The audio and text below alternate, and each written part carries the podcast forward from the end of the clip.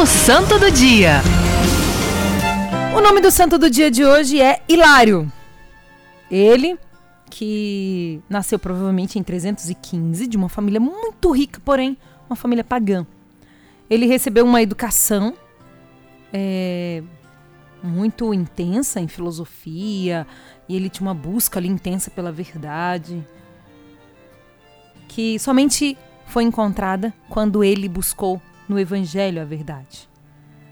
Seu batismo aconteceu quando ele tinha 30 anos de idade. Com ele foram batizados a sua esposa e a sua filha. Desde então, Hilário guiava sua família dentro dos ensinamentos cristãos. Foi tardia a conversão dele, né? Mas tardia e frutuosa.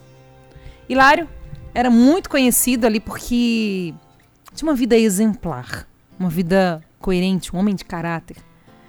E com todos os seus conhecimentos espirituais e intelectuais, ele foi ali cotado para se tornar bispo, parte do clero. Flavinha, mas gente casada podia, não tinha que viver o celibato. Gente, o celibato, ele veio surgir mais tarde na igreja. Né? Nesta época, em 300 e pouco, ainda não havia este voto de celibato. Então, nós estamos em um tempo diferente, que não é o de hoje.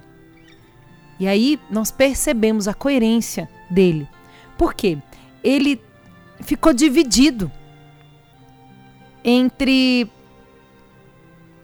ir servir e a sua família, porque ele teria que também ali ele não teria condições de dar tanta atenção ao celibato, ao, à família dele, como com as tarefas próprias do que a igreja estava pedindo a ele naquele momento.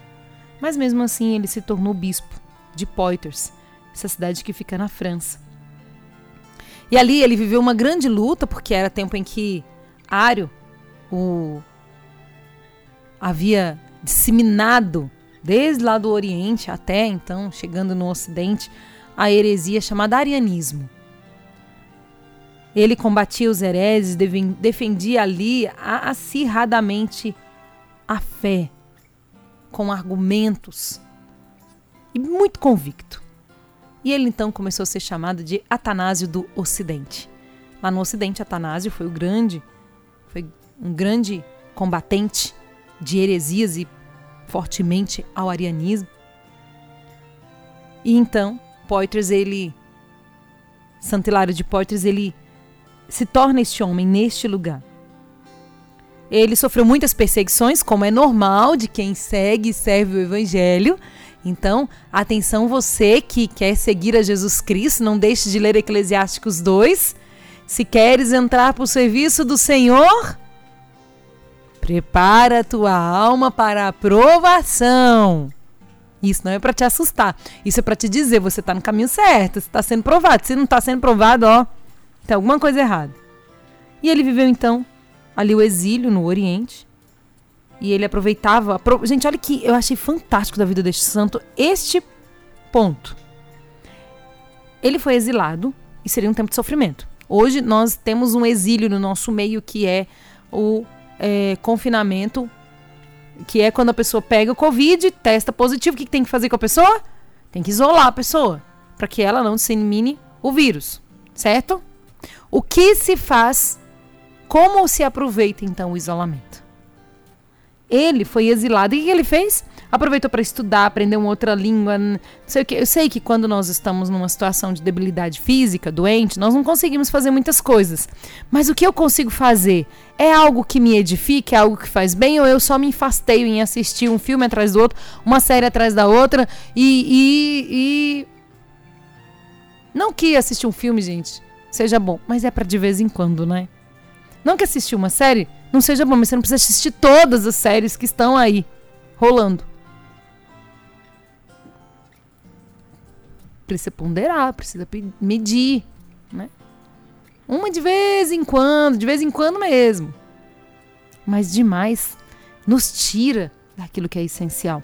E aí, por causa disso, ele voltou mais sábio, mais inteligente, fortaleceu ainda mais a sua missão. Ele fez do exílio um lugar de crescimento. Você faz dos seus exílios, dos seus sofrimentos, das suas situações difíceis, o quê?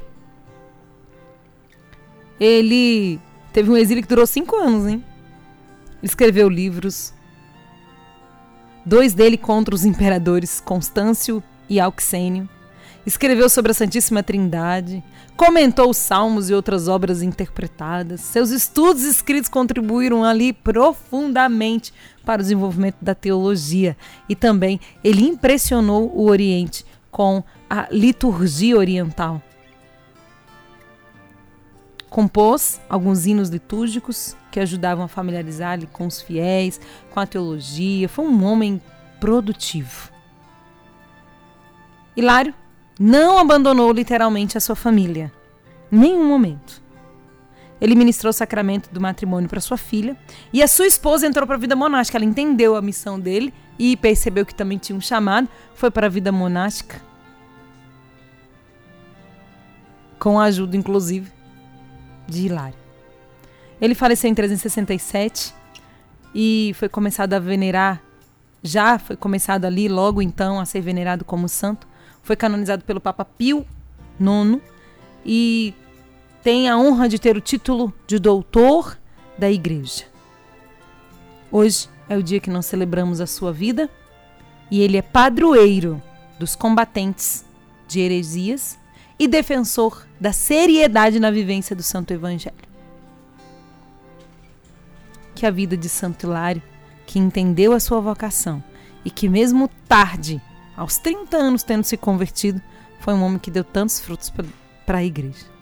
Nos inspire. Santo Hilário de Portes, rogai por nós.